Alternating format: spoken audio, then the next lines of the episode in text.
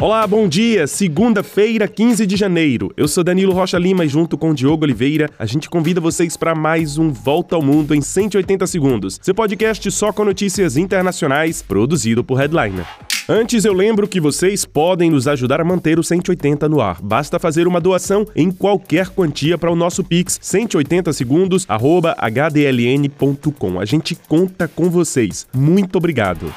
E começamos com a marca de 100 dias na guerra da faixa de Gaza. Mais de 60 palestinos morreram na última noite por causa de bombardeios israelenses intensos na faixa de Gaza. Desde o ataque do Hamas a Israel em 7 de outubro do ano passado, que vitimou mais de 1.200 pessoas, outros 23 mil palestinos morreram na faixa de Gaza e grande parte da população teve que se deslocar. Cerca de 120 reféns israelenses ainda são mantidos sob o poder do grupo terrorista no enclave de Gaza. Enquanto isso, a pressão internacional para um cessar-fogo continua, mas o governo israelense diz que irá até o final do conflito, que é a eliminação do Hamas. E falamos agora de Taiwan. Depois da eleição no último fim de semana para presidente de Lai Ching-te, uma delegação não oficial dos Estados Unidos com ex-altos funcionários chegou no país para transmitir as felicitações ao novo presidente. Lembrando que Lai Ching-te é anti-Pequim e a favor da independência de Taiwan. A China então não gostou e reagiu rapidamente. Pequim denuncia a interferência de Washington e repudia toda a comunicação oficial entre Taiwan e os Estados Unidos. Segundo do governo chinês que reivindica o poder sobre a ilha, Taiwan nunca foi um país e nunca será.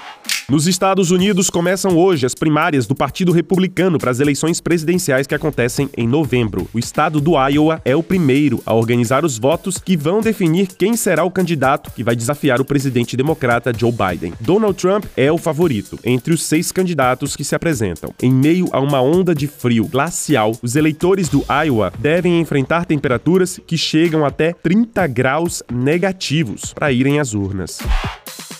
Ainda na América, mais precisamente na Guatemala, Bernardo Arevalo finalmente tomou posse como presidente do país depois de ser eleito em agosto do ano passado. O Tribunal Supremo Eleitoral tinha anteriormente suspenso o partido do presidente eleito, mas a decisão foi revertida. Neste domingo, manifestantes tentaram invadir e barrar a cerimônia de posse, mas o presidente Arevalo conseguiu assumir o poder.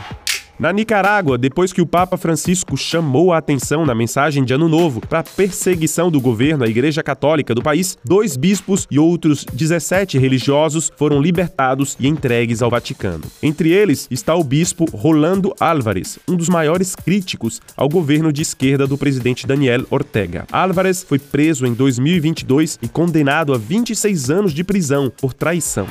E passamos agora para a Ilha da Reunião, pequeno departamento francês no Oceano Índico e no sudeste da África. A ilha, que tem 870 mil habitantes, enfrenta ventos de até 215 km por hora por causa da chegada do ciclone Belal. A população está confinada e o governo local decretou alerta máximo. E o FMI declara que 60% dos postos de trabalho nas principais economias do mundo serão afetados pela inteligência artificial. Apesar da preocupação, o FMI afirma que a inteligência artificial pode representar uma formidável oportunidade para o crescimento da economia no mundo. E é isso, a gente fica por aqui. Compartilhem o nosso podcast, nos deem cinco estrelinhas e nos ajudem com a sua doação. Para vocês, um excelente dia, um grande abraço e até mais.